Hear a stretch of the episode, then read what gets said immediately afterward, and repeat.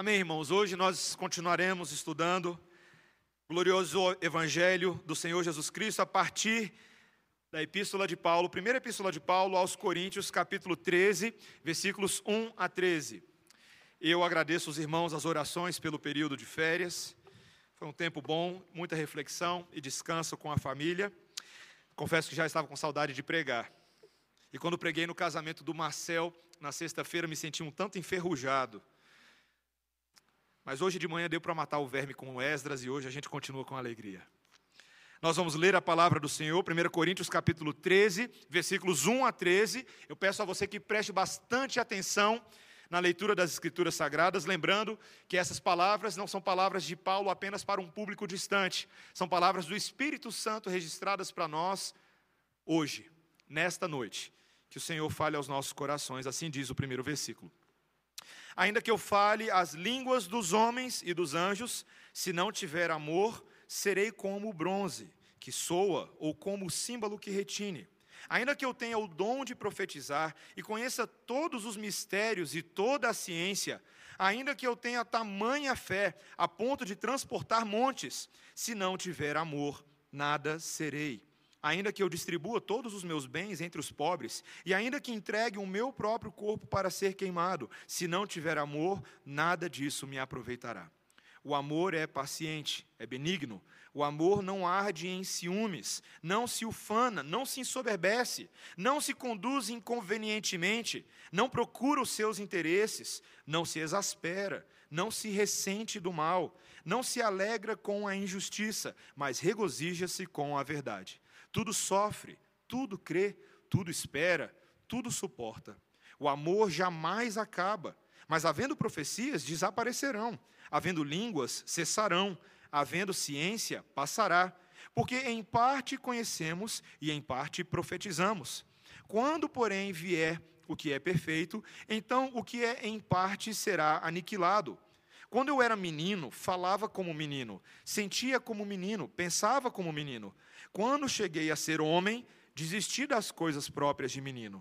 Porque agora vemos como em espelho, obscuramente. Então veremos face a face.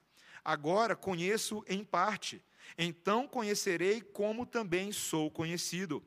Agora, pois, permanecem a fé, a esperança e o amor. Estes três.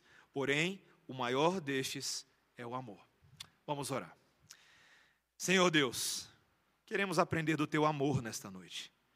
Dá-nos graça, Senhor, para percebermos as nuances, as implicações a beleza, a arte por trás do teu glorioso amor por nós.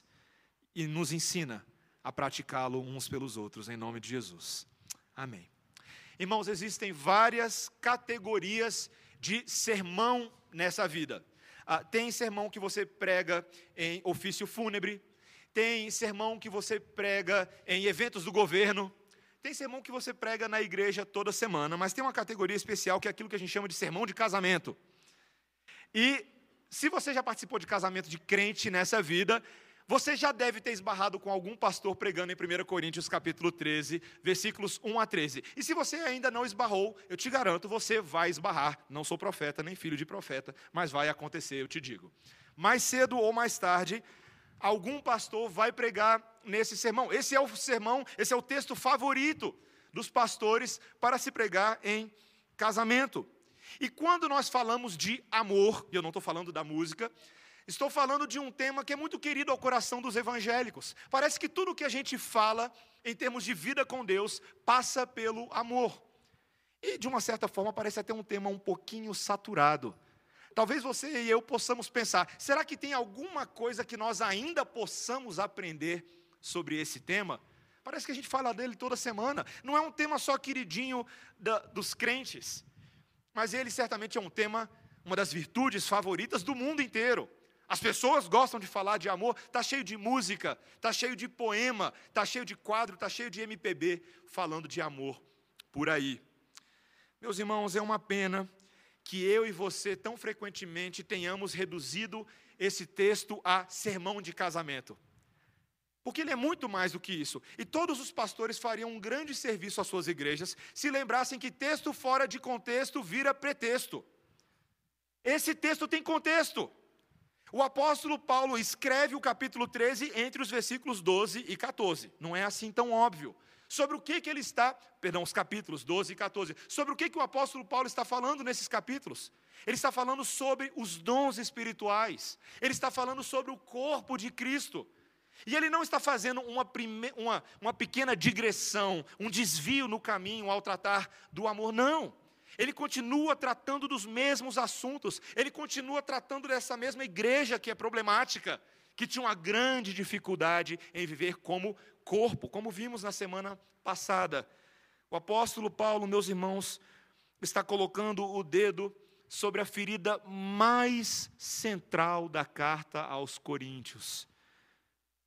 Aquele problema que está somatizando todos os outros problemas de relacionamentos entre esses irmãos. Alguns comentaristas realmente acham que o capítulo 13 de 1 Coríntios é o grande capítulo central desta carta.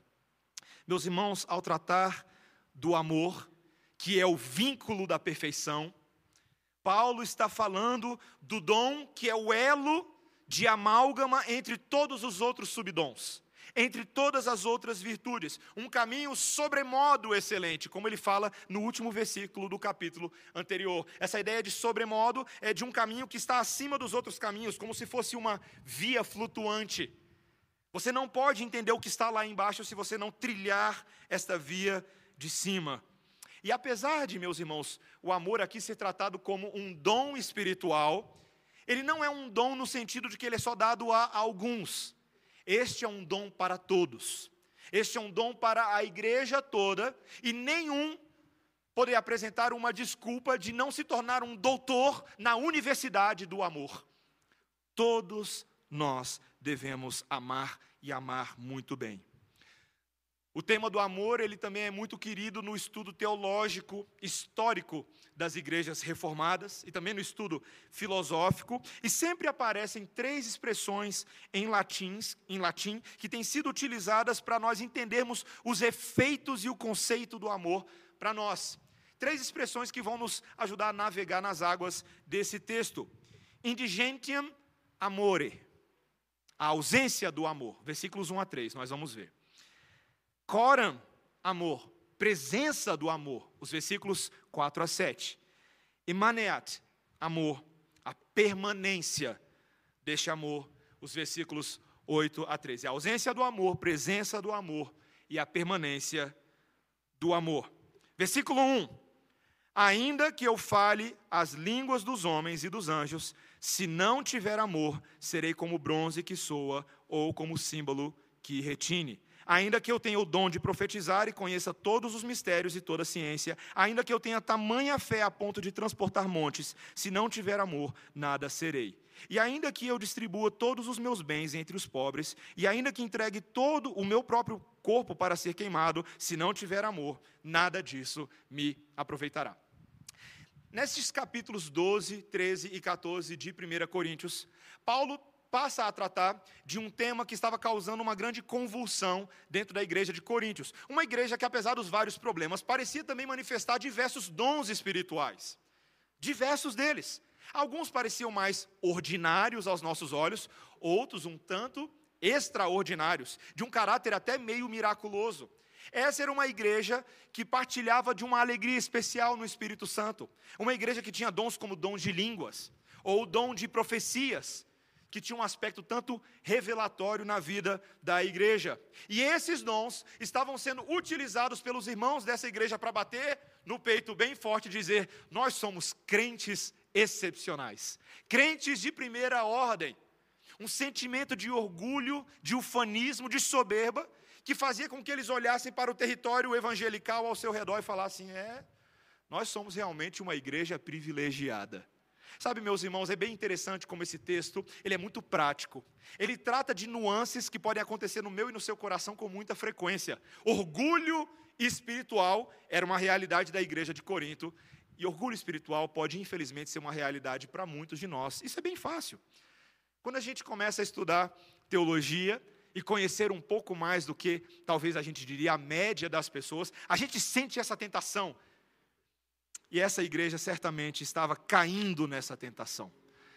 estavam se ferindo, estavam se comparando, estavam competindo para saber quem era o crente mais importante aos olhos de Deus.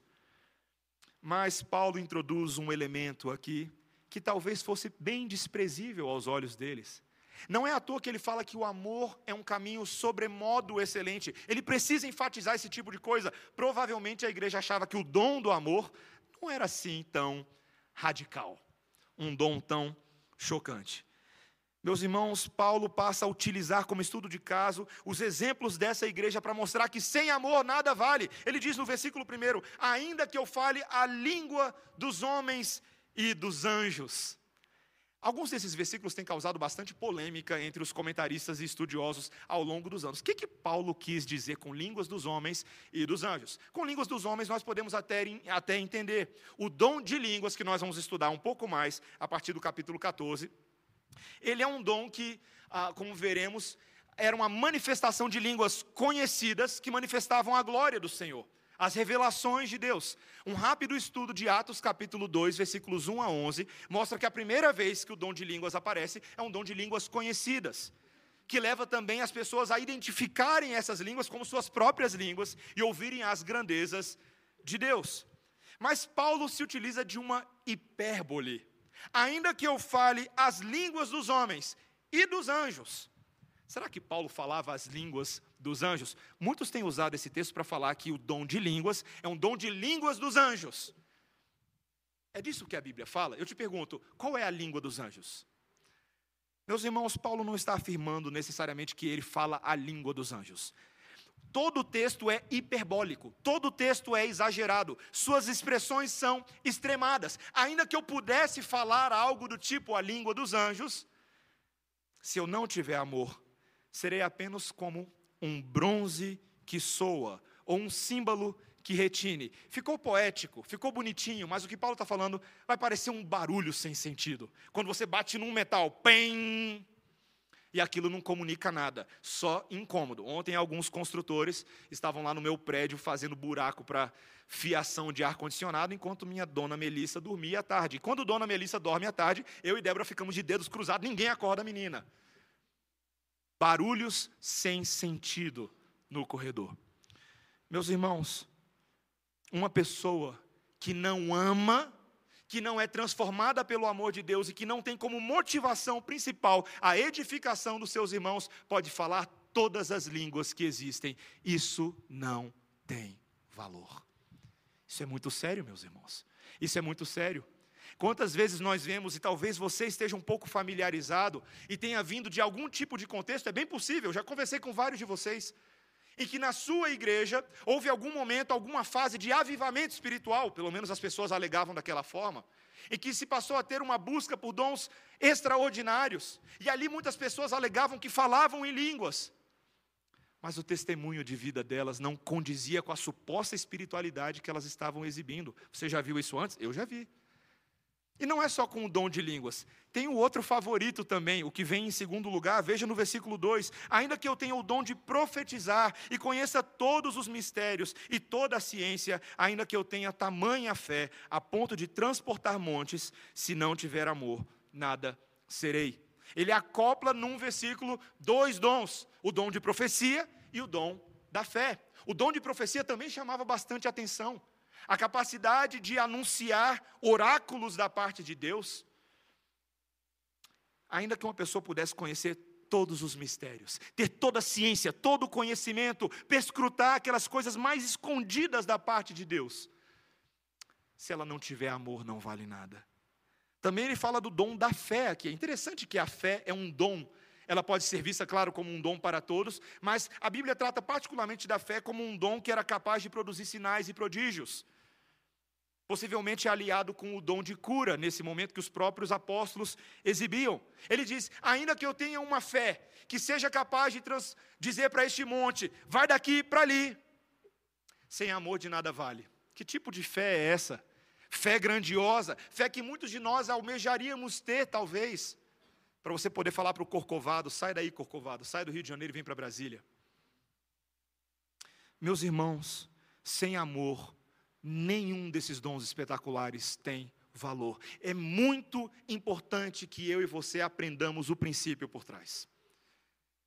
Na nossa vida espiritual há momentos em que nós almejamos grandeza, almejamos sinais. Eu lembro quando ah, eu era apenas um adolescente, estava passando por uma fase difícil no meu coração, na escola, e eu entrei em um quarto um dia, eu já contei essa história aqui antes, eu entrei no meu quarto um dia e fiz uma oração, Senhor, a minha fé está muito fraca, eu preciso de um sinal da tua parte. Eu preciso que o Senhor faça alguma coisa, porque senão eu vou sucumbir. E eu literalmente pedi que o Senhor enviasse o anjo Gabriel para aparecer no meu quarto. Você está rindo, mas foi minha oração. Foi a oração que eu fiz. Senhor, só sairei da tua presença. A gente vira bem pentecostal nessas horas, né? Só sairei da tua presença enquanto o Senhor, não sairei enquanto o Senhor não me abençoar. Manda Gabriel. E eu lembro, meus irmãos, eu fiquei acordado até 5 horas da manhã, era um sábado à noite. No dia seguinte tinha culto, eu estava responsável pela música, cheguei na igreja com olheiras assim, uma grande decepção, porque Gabriel não veio. Mas é interessante que a palavra de Deus ela é tão mais direta conosco em coisas que nós deveríamos estar fazendo, em vez de simplesmente buscar um passe de mágica da parte do Senhor. A palavra de Deus nos ordena: ame ame. Faça aquilo que é o trabalho mais básico de todo cristão. O presbítero Cláudio explicou para nós na semana passada. Nós que vivemos em corpo, devemos trabalhar juntos em prol daquele que é o nosso cabeça, como braços, como pés, como mãos. E é impossível que esse trabalho aconteça se ele não for articulado pelo óleo que o Espírito Santo usa, chamado amor. Amor é aquela ação do Espírito sobre nós que nos leva a agir como Deus age em favor uns dos outros. Sem amor, meus irmãos, nós nada seremos. E ele ainda utiliza uma terceira categoria no versículo 3, uma categoria da ação social. Veja o que ele diz: E ainda que eu distribua todos os meus bens entre os pobres, e ainda que entregue o meu próprio corpo para ser queimado, se não tiver amor, nada disso me aproveitará. Assim como nos nossos dias, Naqueles dias, esse altruísmo social, essa ação social era muito bem vista na sociedade grega. Homens que eram ricos, verdadeiros detentores de posses, gostavam muitas vezes de exibir suas capacidades diante da sociedade com atos públicos de benfeitoria. Eles faziam questão de noticiar isso de todas as formas. Ainda que alguém fosse capaz de dar todos os seus bens entre os pobres, e ainda que entregasse o seu próprio corpo para ser queimado. Essa é uma expressão fortíssima do apóstolo Paulo. Se não tiver amor, nada disso se aproveitaria. Sabe, meus irmãos, é importante a gente gastar um segundo com isso. Ação social muitas vezes tem sido valorizada na nossa sociedade como uma virtude por si só. As empresas hoje adotam no seu marketing várias políticas sociais que demonstram que elas são humanamente inclinadas. Que elas entendem a necessidade não só de vender, vender, vender, mas de cuidar das pessoas.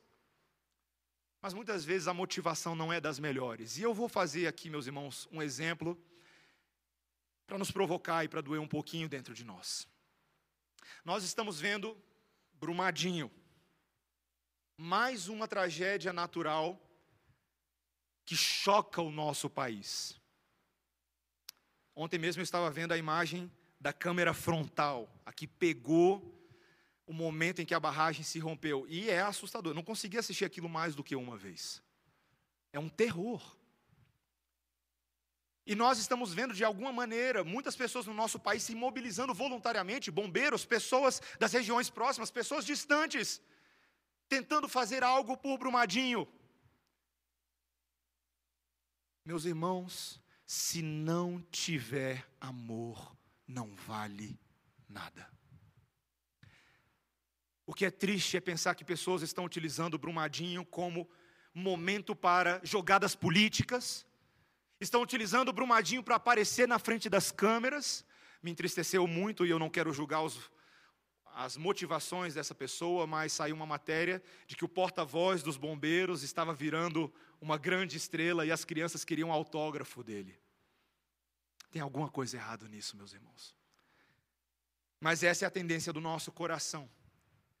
Nós somos mal motivados e utilizamos coisas maravilhosas como ação social para que os nossos nomes estejam em evidência.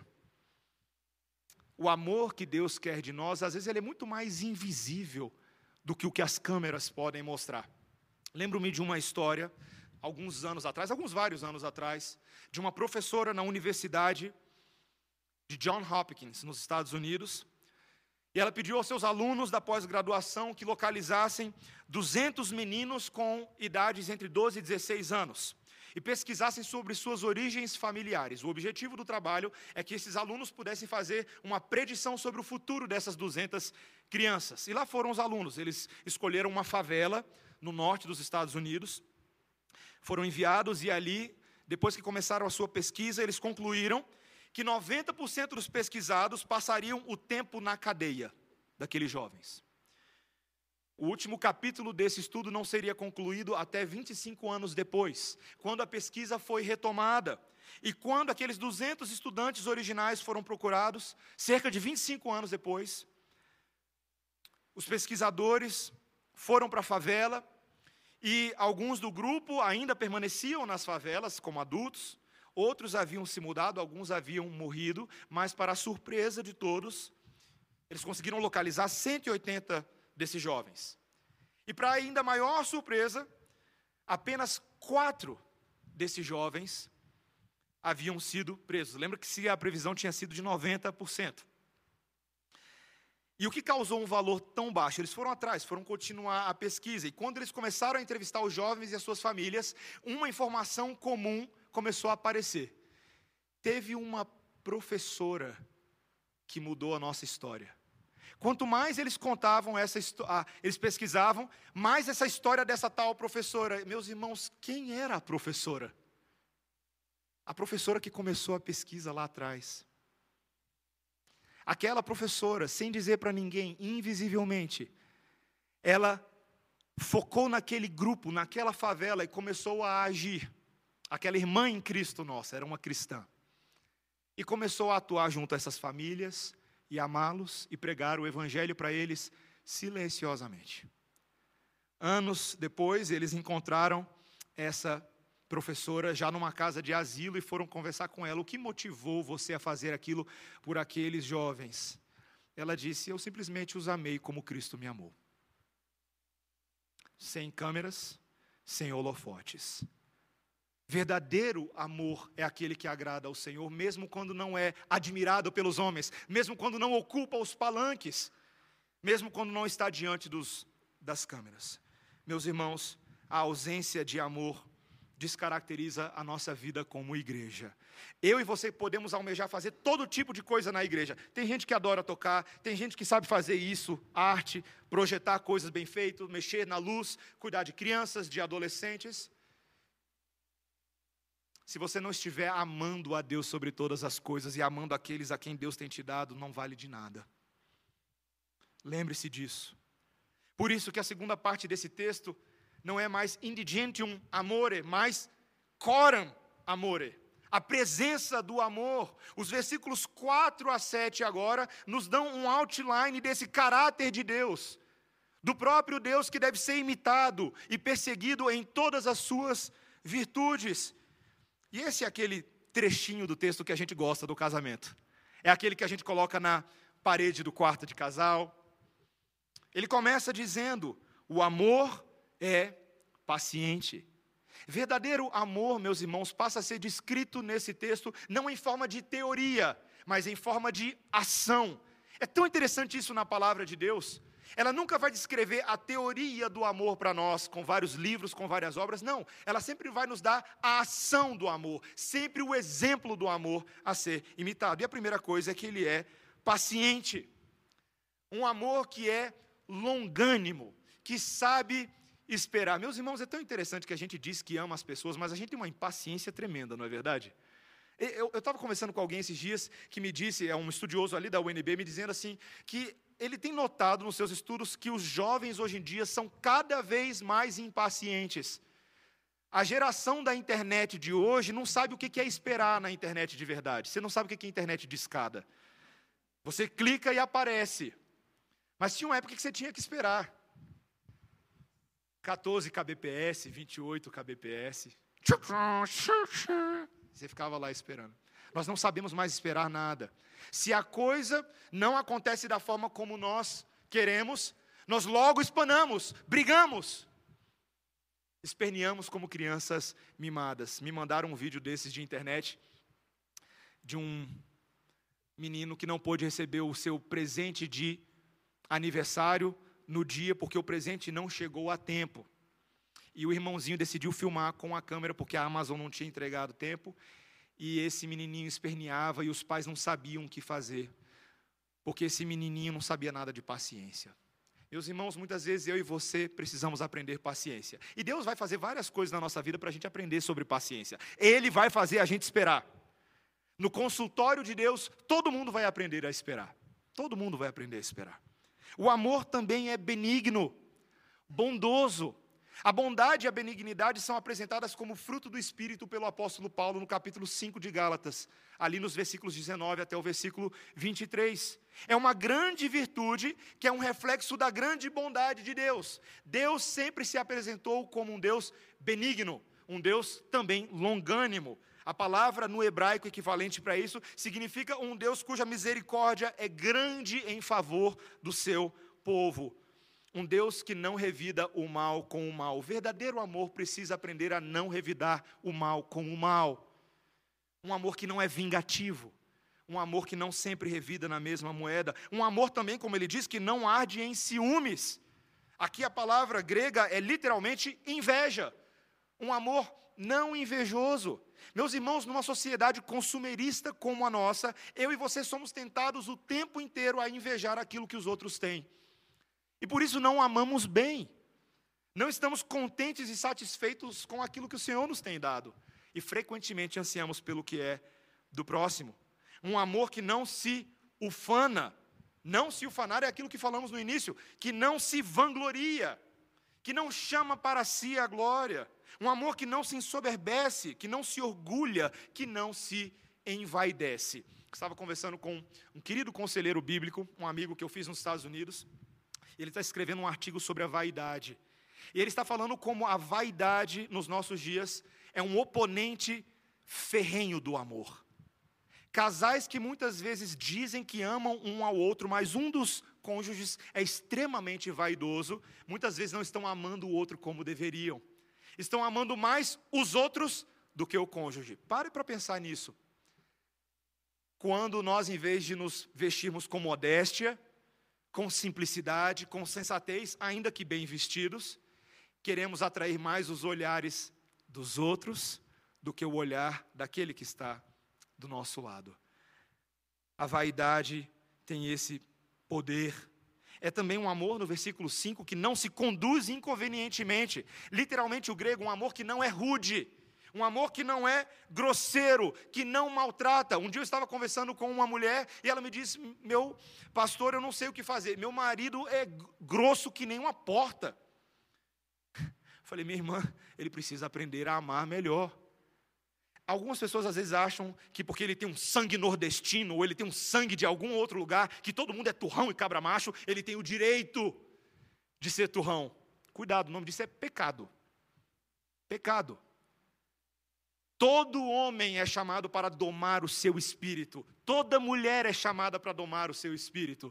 Nenhum de nós, com a desculpa de sermos autênticos, eu sou genuíno, pode sair falando palavrão e o que bem entende. Não é assim que a coisa funciona. Verdadeiro amor não se conduz inconvenientemente, ele não maltrata as pessoas. Ele também não procura os seus interesses. Ele não é egoísta. Verdadeiro amor, meus irmãos, é uma batalha contra o egoísmo inerente a nós. Cada um de nós, por causa do DNA defectivo do pecado, desde Adão, temos a tendência ao egoísmo, salvar a sua própria pele, valorizar os seus próprios interesses. Amor que é amor não procura os seus interesses. Ele não se exaspera, ou seja, não fica irritado, não se ira facilmente. Tem muita gente que está precisando aprender disso. Não se irá facilmente não se ressente do mal, não guarda mágoas, não guarda rancor, não se alegra com a injustiça, mas regozija-se com a verdade.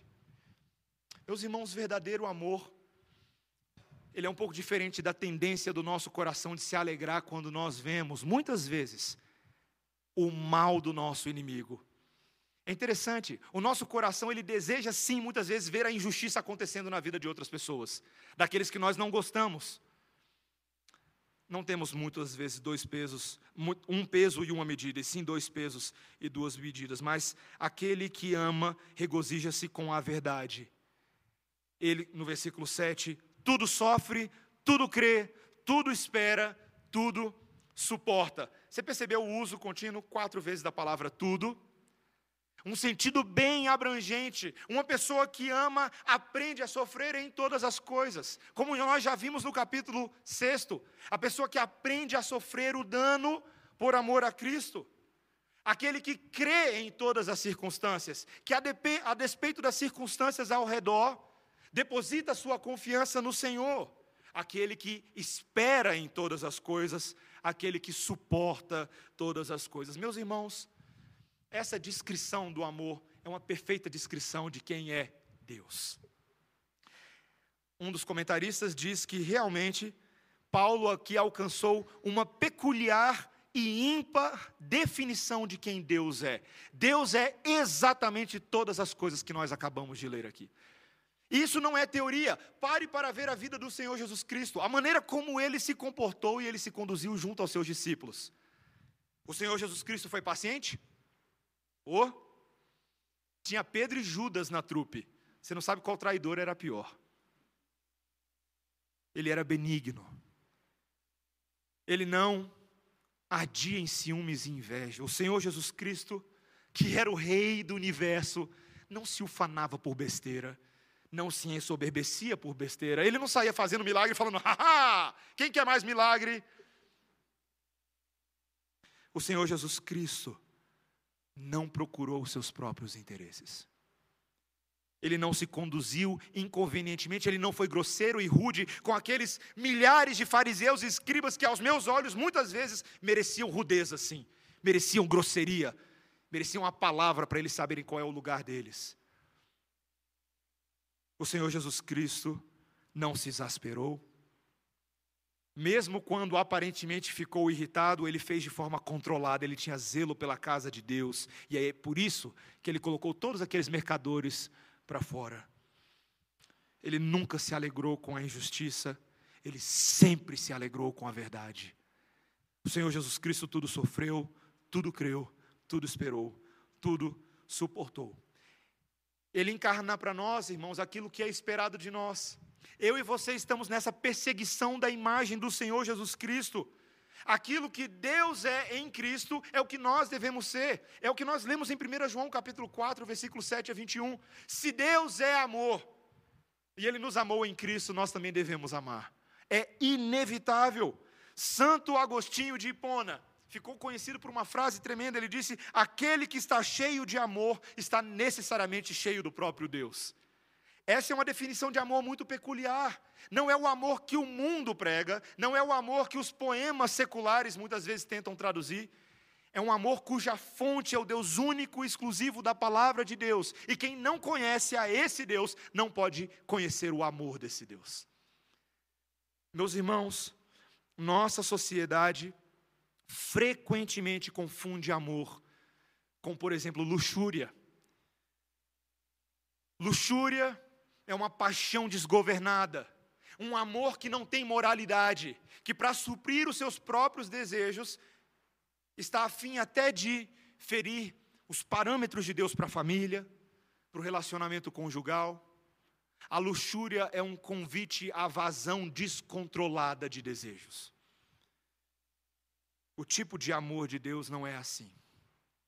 Ele não é direcionado para saciar os nossos prazeres, mas sim para saciarmos a alegria e a felicidade de outras pessoas. É totalmente altruísta, vai contra as nossas inclinações naturais. E nós precisamos aprender a deixar de lado os nossos próprios desejos naturais para adquirir um novo amor, uma nova forma de agir. E não esperar nada em troca, um amor sacrificial, um amor que se doa. talvez, e nós precisamos ser bem honestos, há muita dificuldade de se conceber a prática do que eu estou falando a cada um de nós nessa noite. Pastor, na teoria é muito bonito. Quando eu fiz os meus votos de casamento, alguns anos atrás, era tão lindo. Estava todo mundo cheirosinho, tinha fotografia, a gente por alguns anos assistiu o vídeo do casamento. Mas hoje aquelas palavras parecem tão distantes, tão intangíveis. O escritor J. Allen Patterson, ele escreveu um livro chamado O Mito da Grama Mais Verde, muito interessante. E ele conta uma situação verídica em que certa feita uma, uma esposa entrou furiosa no gabinete do pastor George Crane, cheia de ódio contra o marido. E ela já chegou falando: Eu não quero apenas me livrar dele, eu quero igualar o dano. Antes de me divorciar, eu quero machucá-lo tanto quanto ele me machucou. Essa era a proposta dela. E o doutor Crane sugeriu um plano bem engenhoso. Ele disse: vá para casa e haja como se realmente você amasse o seu marido. Finge. Diga a ele o quanto ele significa para você. Elogie-o por cada característica decente que ele tiver. Vá além da conta para ser gentil, atenciosa, generosa. Não poupe esforços para agradá-lo, para apreciá-lo. Faça-o acreditar que você realmente o ama. E depois que você o tiver convencido do seu amor eterno e de que você não pode viver sem ele, então você solta a bomba. Eu quero o divórcio isso com certeza irá machucá-lo. E os olhos dela estavam babando sangue. Ela, yes, excelente, excelente. Eu quero ver a cara dele quando eu soltar. E ela foi para casa e fez exatamente isso com entusiasmo. Por dois meses, ela fingiu que mostrou amor, bondade, ela ouviu seu marido, ela se doou seu marido, ela encorajou ele quando ele estava triste, ela partilhou da mesa e da cama com ele, tudo agindo como se. Passado um tempo, quando ela não retornou ao gabinete do Dr. Crane, ele decidiu ligar. E aí, você está pronta agora para se divorciar? E ela responde: Divórcio? Você está doido, eu amo aquele traste. Suas ações mudaram seus sentimentos. Seu movimento gerou envolvimento. Meus irmãos, amor não nasce em sentimento, ele nasce em obediência. Se você for esperar sentir para agir, você nunca vai agir. E saiba de uma coisa: o amor de Deus por nós não foi um amor porque meramente ele teve uma paixão sentimental temporária, na qual ele nos viu e falou: Nossa, que povo bonito. Que povo lindo, que povo que vale a pena morrer por eles. Isso nunca aconteceu. O amor de Deus nunca nasceu num sentimento dessa ordem, que a nossa sociedade tanto valoriza, mas numa decisão de agir em conformidade com o seu próprio caráter. E assim ele agiu, e por meio da ação de Deus em nosso favor, nós passamos também a ter sentimentos por Deus. Meus irmãos, são atos repetidos de amor que vão se tornando habituais e vão alcançando tremendos resultados. Existem uma quantidade tremenda de pessoas que falam assim, pastor, olha, a gente mal começou o casamento e já está tudo muito ruim. E o que eu tenho que falar muitas vezes é: a fórmula é perseverança perseverança dos santos. Persevere, ame, ame todos os dias, ame de manhã, de tarde, de noite. Cubra as falhas do seu cônjuge com amor, e ele tem que fazer o mesmo por você, porque você também não é assim tanto de se aturar. Ame, e o casamento vai gerar ali um poderoso hábito de amor que vai permeando por todos os anos, e vai se tornando sólido, como uma casa bem fundamentada, que não é abalada por qualquer sorte de tempestade.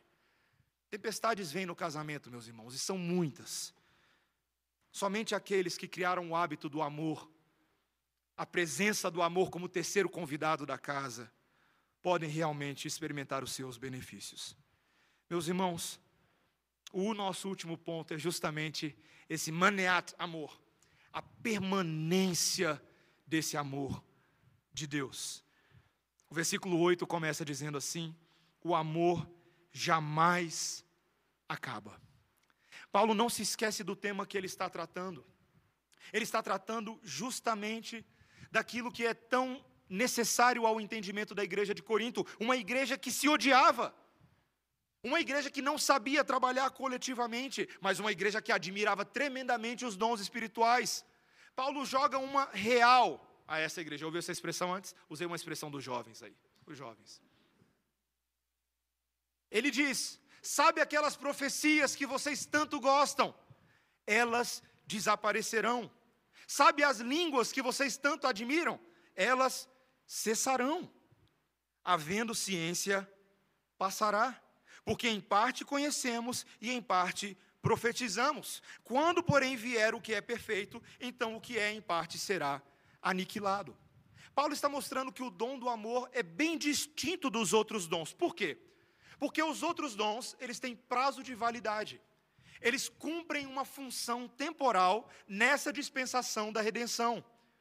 Vamos lembrar um pouquinho do que o apóstolo Paulo tem ensinado essa igreja, não somente aqui, mas também em outras cartas a nós como igreja. Em Efésios, o apóstolo Paulo nos lembra no capítulo 4 que os dons foram derramados pelo Senhor Jesus Cristo quando ele subiu às alturas. Ele distribuiu dádivas à sua igreja. Dádivas cujo propósito é a edificação dessa igreja no intervalo, no interregno entre a primeira vinda e a segunda vinda de Cristo. Nesse momento, essa igreja está se aperfeiçoando, está se santificando, está se edificando, servindo uns aos outros com estes mesmos presentes que o Senhor Jesus Cristo nos deu. Mas, quando o Senhor Jesus Cristo voltar, a expectativa é que esses dons já, já tenham nos aperfeiçoado o suficiente para então não precisarmos mais dele. Quando nós virmos face a face, é a expressão que o texto usa os comentaristas aqui entendem claramente que é uma forma de Paulo de falar da volta do Senhor Jesus Cristo, daquele momento glorioso, quando nós virmos a verdade face a face, não precisaremos mais profetizar. Para que profetizar se agora você já sabe tudo? Antes você sabia em parte, você tinha um conhecimento científico ou da ciência parcial, mas agora que Cristo se manifestou, nós saberemos tudo o que se precisa saber. Para que falar em línguas? O dom de línguas, como nós veremos, tinha um propósito missionário dar a conhecer aos diversos povos as grandezas de Deus, uma reversão daquela maldição lá de Babel em Gênesis capítulo 11, você lembra? Quando em Babel, lembrando a história da Bíblia para você, em Babel, os povos que ali se ajuntaram queriam construir uma cidade, uma torre bem forte, para que chegasse aos céus e construíssem um nome para si mesmos. Deus não gostou muito daquela ideia. Ele desceu e confundiu as línguas dos homens. E assim nós temos, debaixo da providência divina, da soberania de Deus, o surgimento das várias línguas, ou pelo menos a raiz delas, ali em Gênesis capítulo 11. É interessante que, passados muitos séculos, quando o Senhor Jesus Cristo vem, cumpre a sua obra, sobe aos céus, envia o Espírito Santo, qual é a primeira coisa que ele faz? línguas de fogo fazem com que as pessoas agora falem cada um nas línguas entendíveis dos outros. A reversão da maldição é o cumprimento da obra de Jesus, a unificação dos povos sob o governo de um Messias, um único rei. Pronto, eu acabei de explicar para que serve o dom de línguas. Semana que vem a gente entende mais. Meus irmãos, mas no céu nós não precisaremos mais do dom de línguas. Por quê? Porque de alguma maneira, que eu ainda não entendo bem como vai ser, Todos nós falaremos a língua que Deus quer que nós falemos. Seja ela a língua que eu falo hoje, ou a língua que você vai falar um dia, mas é uma língua que nós vamos nos entender. Todos nós. Os dons têm prazo de validade, os dons cessam. Muitos estudiosos têm percebido nesse texto um princípio. Ainda que o texto não seja para isso, eu sei que você já ouviu a discussão sobre dons espirituais. Será que eles continuam ou eles cessam? Eu sou professor da turma de dons espirituais no seminário e eu acho que eu posso falar com um pouquinho de propriedade isso. Os dons tanto continuam como cessam. Essa é a resposta correta. Alguns dons perdurarão por necessidade até o dia que o Senhor Jesus Cristo voltar.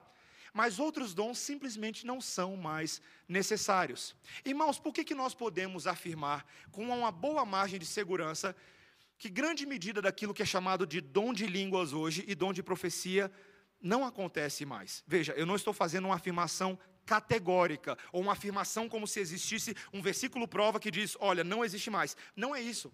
É por causa do princípio desse texto. Quando vem aquilo que é perfeito, aquilo que era recurso não é mais necessário.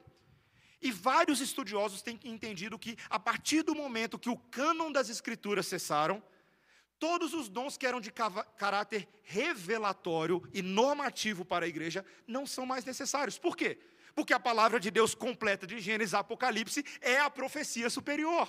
Ela nos dá tudo o que nós precisamos para viver piedosamente nesse mundo. Por isso, meus irmãos, que nós afirmamos que não há mais uma necessidade assim tão premente para dons de caráter revelatório, em parte dom de línguas e em parte o dom de profecia. Ah, pastor, isso explica todo o dom de línguas e todo dom de profecia? Não necessariamente. A minha posição, meus irmãos, é que quem controla essas coisas é Deus, não somos nós. É Ele quem determina como acontece ou não. Mas a verdade é que eu e você agora não temos mais a necessidade de novas revelações, porque Cristo Jesus já foi plenamente revelado na palavra de Deus. E nós podemos suficientemente estar supridos para o resto dos nossos dias. Mas o texto não é sobre cessacionismo ou continuismo. O texto é sobre o amor. O último versículo diz: Agora, pois, permanecem a fé, a esperança e o amor. Estes três, porém, o maior destes é o amor.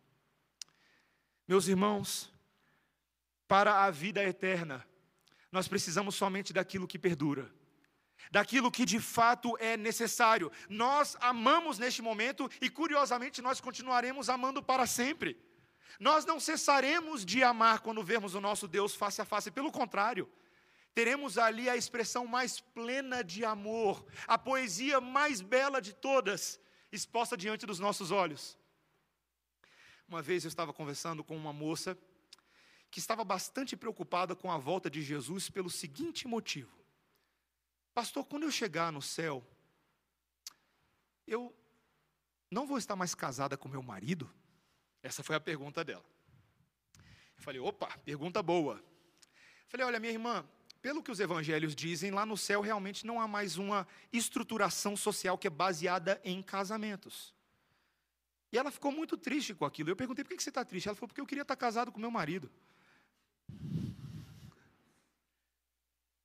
Aí eu, como que estivesse fazendo uma coisa errada, olhei para um lado, olhei para o outro e falei para ela: Você vai ter um marido melhor.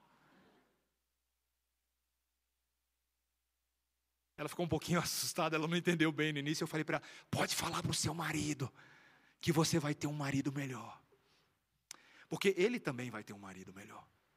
Nós, como igreja, noiva do Senhor, estaremos casados para sempre com o nosso Messias.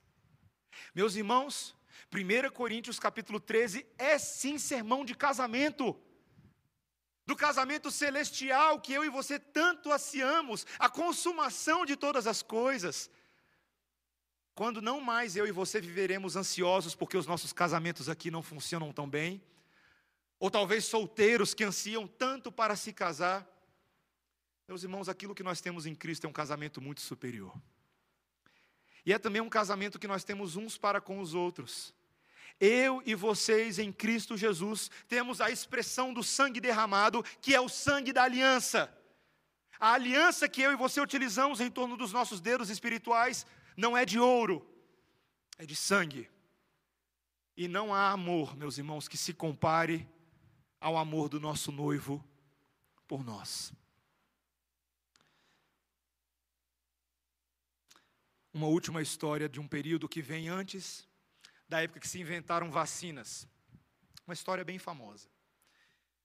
Um médico lidando com uma menina em situação terminal, olha para ela no leito e ele sabia que a única esperança daquela moça era receber sangue de alguém que tivesse se recuperado exatamente da mesma doença que ela. Era assim na época que não tinha vacina. E rapidamente o médico encontrou a família ansiosa. E a família sabia que o menino já tinha se recuperado daquela doença. O irmãozinho mais novo, o irmãozinho caçula.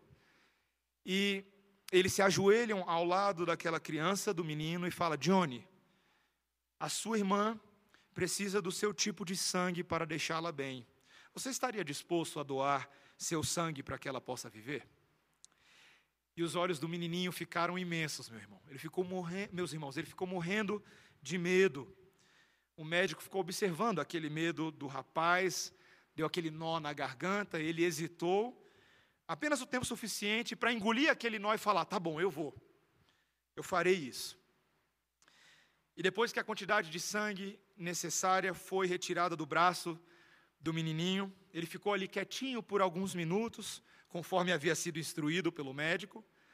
E então ele se levantou, sorrateiramente foi até o médico e perguntou bem baixinho: Doutor, quando é que eu vou morrer?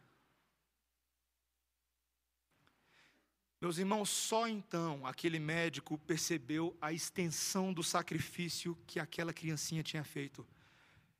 Ele tinha oferecido a própria vida dele pela, pela irmã, ele achou que ele ia morrer. Certa feita, meus irmãos, o Senhor Jesus Cristo declarou que não existe maior, maior amor do que esse.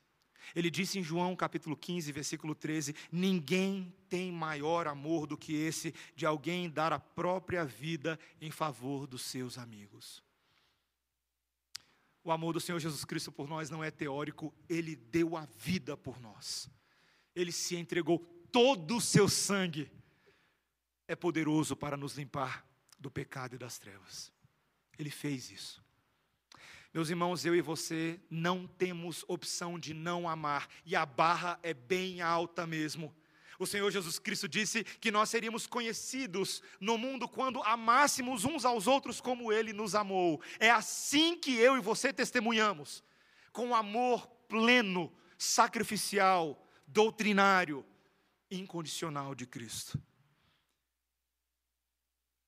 Que esse sermão de casamento, meus irmãos, nos encoraje nesse dia. Eu e você devemos fazer um, isso uns pelos outros. É hora de eu e você começarmos a pensar: será que temos amado os nossos irmãos como Deus nos ama? Pense nisso, eu te dou dois segundos para você pensar. Você tem amado verdadeiramente as pessoas como o Senhor Jesus Cristo te ama?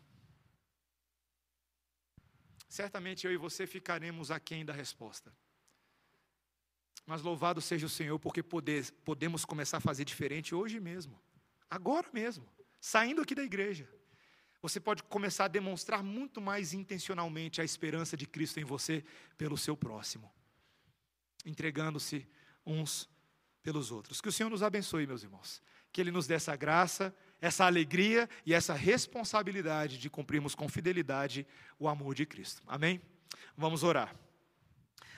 Santo Deus, nós queremos, em primeiro lugar, exaltar a tua glória e santidade.